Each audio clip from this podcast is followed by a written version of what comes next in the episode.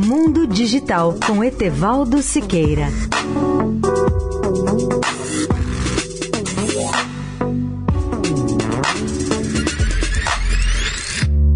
Olá, amigos da Eldorado.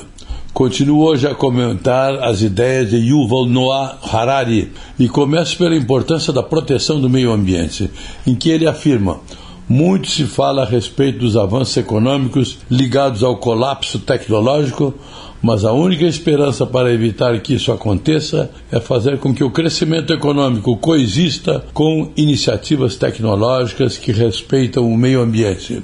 E aqui, mais uma vez, é necessário ter cuidado, porque a fantasia tecnológica de algumas pessoas pode ser o pesadelo de bilhões de outras. Outra advertência fundamental é sobre a inteligência artificial.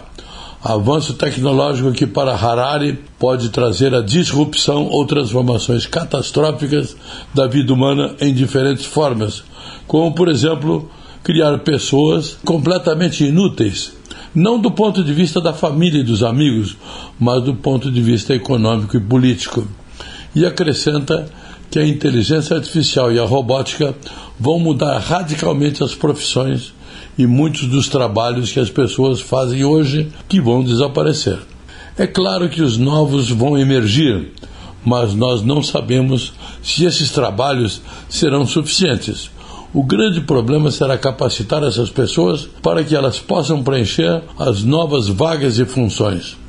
Sobre a atualização profissional, Harari lembra ainda que a habilidade mais importante para o mercado de trabalho no futuro será ensinar como aprender e como continuar mudando ao longo da vida.